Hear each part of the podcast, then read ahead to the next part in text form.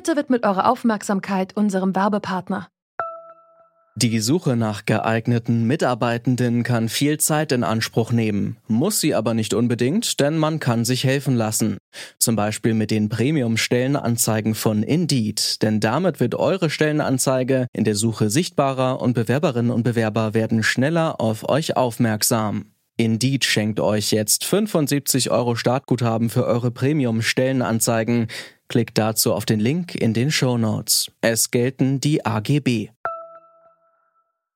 Die Pandemie war für Inhaftierte ein ganz brutaler Einschnitt, weil die Gefangenen wirklich über ein Jahr nur telefonischen Kontakt zu ihren Familien halten konnten und natürlich auch für ihre Vorbereitung zur Entlassung keine Möglichkeiten hatten, mit den entsprechenden Ämtern Kontakt aufzunehmen. Das sagt Hilde Kugler. Beim Nürnberger Verein Treffpunkt hilft sie Gefängnisinsassen nach der Haft wieder ins Leben zu finden. Besonders hilfreich ist dabei der offene Vollzug. Das bedeutet, Insassen dürfen unter bestimmten Bedingungen das Gefängnis verlassen. Doch aufgrund der Corona-Pandemie ist diese Möglichkeit seit vielen Monaten eingeschränkt. Wir fragen uns deshalb, was bedeutet Corona für die Resozialisierung? Es ist Donnerstag, der 20. Mai 2021. Mein Name ist Johannes Schmidt. Hi. Zurück zum Thema. Bundesweit sind aktuell mehr als 70.000 Menschen in Haft. Davon sind rund 10.000 im sogenannten offenen Vollzug.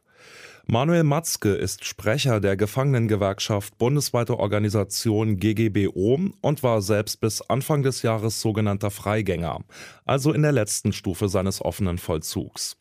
Ihn habe ich zunächst gefragt, welche Freiheiten gibt es im offenen Vollzug für Häftlinge? Ob ich nur vier Stunden raus darf, ob ich zehn Stunden raus darf, das entscheidet dann der jeweilige Vollzugsplan des einzelnen Inhaftierten. Ansonsten hast du natürlich dennoch die Möglichkeit, extern einzukaufen, deine eigenen Lebensmittel oder natürlich, dass du halt diesen Freigängerstatus übergehst. Das heißt, dass du dann auch extern arbeiten darfst, für externe Firmen normales Geld verdienen darfst oder ob du eben weiterhin im Vollzug arbeitest. Am meisten so ist ja wirklich so, dass du extern arbeiten gehen kannst, weil es ist einfach der letzte Schritt ähm, zur Wiedereingliederung in die Gesellschaft. Du bist ja mit einem Fuß schon drin und jetzt ist es einfach wichtig, das noch abzurunden. Gerade die Wohnraumsuche, wenn dieser Raum nicht schon vorhanden ist, betreiben kannst, dort nochmal explizit zu Familien, der soziale Kontakt noch mehr gefestigt wird. Der offene Vollzug ist halt wirklich ein ganz wichtiges Element. Jetzt kommt die Pandemie dazu und die haut ja in allen Lebensbereichen rein. Wie wirkt sich das denn von dem, was Sie so mitbekommen haben, bei sich selbst und bei anderen, wie wirkt sich das denn auf den offenen Vollzug aus? Bei mir selbst kann ich sagen, wir hatten da keinerlei Einschränkungen. Das äh, ist natürlich auch so bundeslandabhängig. Und wir wissen es halt aus unserer eigenen Erfahrung, dass jedes Bundesland dort wirklich sein eigenes Süppchen kocht.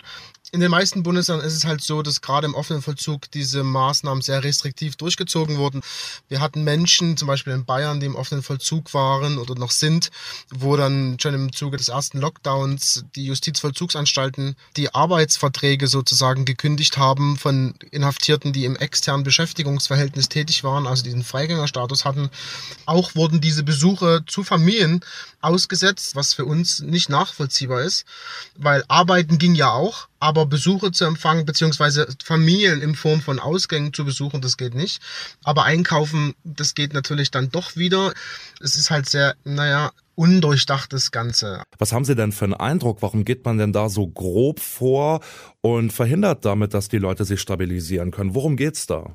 Also wir können sagen, im Zuge dieser Pandemie erleben wir halt ganz oft, dass aus diesem Auftrag des Behandlungsvollzugs, so wie wir den ja in den meisten Bundesländern haben, ganz klar wir uns wieder zurückentwickeln in den Verwahrvollzug. Also ein Bediensteter hat mal zu mir gesagt, so nach dem Motto, ein zuer Haftraum ist ein guter Haftraum und es geht natürlich gar nicht. Also Resozialisierung findet in dieser Form nicht statt, denn so wie man jetzt vorgeht, ist es einfach gar nicht möglich, das umzusetzen. Wenn wir jetzt mal zum Beispiel auf die Vereinigten Staaten gucken, da hat es Massenausbrüche von Corona in den Gefängnissen gegeben. Und wir wissen ja aus vielen anderen Zusammenhängen, dass auch mit Tests dann trotzdem wieder Infizierte durchflutschen und die anderen anstecken. Sind Sie dann nicht trotzdem froh, dass die Gefängnisse möglichst viel dafür tun, dass es dazu nicht kommt, auch wenn dann andere Maßnahmen drunter leiden? Ganz klar, also natürlich ist es wichtig, Schutzmaßnahmen aufrechtzuerhalten und umzusetzen, aber wir müssen halt da einfach auch schauen, es gibt halt einfach diesen Auftrag der Resozialisierung. Das ist einfach ein gesetzlicher Auftrag und dieser Auftrag muss umgesetzt werden. Also muss ich mir wirklich Gedanken darüber machen, wie kann ich das beides miteinander kompatibel machen, dass ich auf der einen Seite resozialisiere und auf der anderen Seite schütze. Die Rückkehr in die Gesellschaft ist für Straffällige schon schwer genug, auch ohne Pandemie. Hilde Kugler weiß das. Sie ist Geschäftsführerin und Mitgründerin des Vereins Treffpunkt, der Inhaftierte während und nach der Haft unterstützt. Ich habe sie gefragt, was überhaupt passieren muss, dass ein Mensch, der aus der Haft entlassen wird, möglichst nicht nochmal hinter Gittern landet. Neben den ganz persönlichen Faktoren sind die Rahmenbedingungen entscheidend, ob jemand, der inhaftiert ist, anschließend wieder eine vernünftige äh, Lebensbasis findet, ob er überhaupt in der Lage ist, sein Leben nach der Entlassung vorzubereiten und entsprechend Wohnraum findet, Arbeit findet oder auch wieder in seine Familie zurückkehren kann und dort ein ja wohlwollend, stabiles soziales Umfeld für ihn findet. Und wie wichtig ist da der offene Vollzug, wie wir ihn kennen? Würden Sie sagen, der offene Vollzug ist das Entscheidende dabei oder wie kann man das einordnen? Also so würde ich es nicht einordnen, weil man muss einfach berücksichtigen, dass äh, wir in den Bundesländern sehr unterschiedliche Haftbedingungen haben. In manchen Bundesländern ist es durchaus üblich. Äh, der offene Vollzug in anderen Bundesländern ist noch vorrangig der geschlossene Vollzug.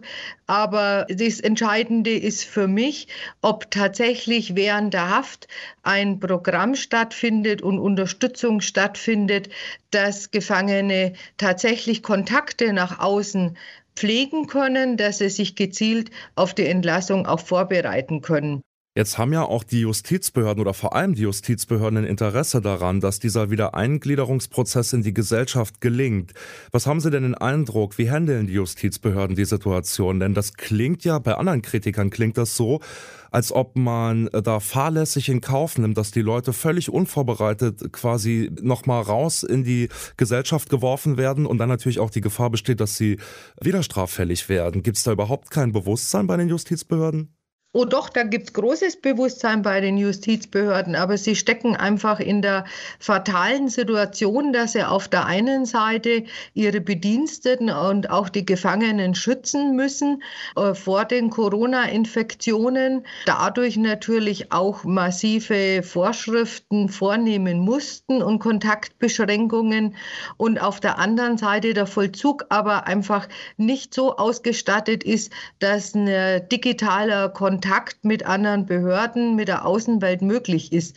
Insofern gibt es da durchaus ein Bewusstsein dafür, aber äh, es scheint auch ein Stück weit einfach eine ausweglose Situation zu sein, die auch der Vollzug alleine nicht regeln kann. Also da wäre auch dringend einfach eine engere Kooperation und ein Bemühen von ähm, Arbeitsämtern, Jobcentern, Kommunen, Jugendämtern und alles, was da dranhängt, dringend notwendig, damit einfach auch in dieser Situation eine Kontaktaufnahme und eine Regelung möglich ist.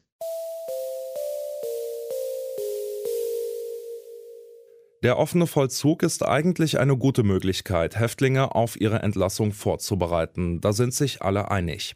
Doch die Haftanstalten befinden sich in einem Dilemma. Wie will man Gefangenen eine Perspektive bieten und gleichzeitig ihre Gesundheit schützen?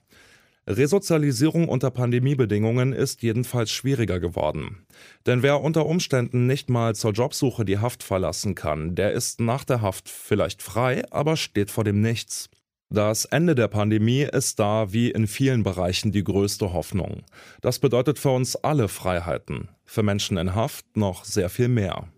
Zum Schluss haben wir noch einen Hinweis in eigener Sache. Wenn euch unsere Arbeit gefällt, greift uns doch gern unter die Arme. Denn ausschließlich mit Werbung können wir unser Podcast Radio Detektor FM nicht auf Dauer finanzieren. Alle Infos, wie ihr uns helfen könnt, findet ihr unter detektor.fm/danke. Das war's für heute bei Zurück zum Thema. An dieser Folge mitgearbeitet haben Toni Mese und David Will. Chefs vom Dienst waren Kai Rehmen und Dominik Lenze. Ich bin Johannes Schmidt und sage ciao. Zurück zum Thema vom Podcast Radio Detektor FM.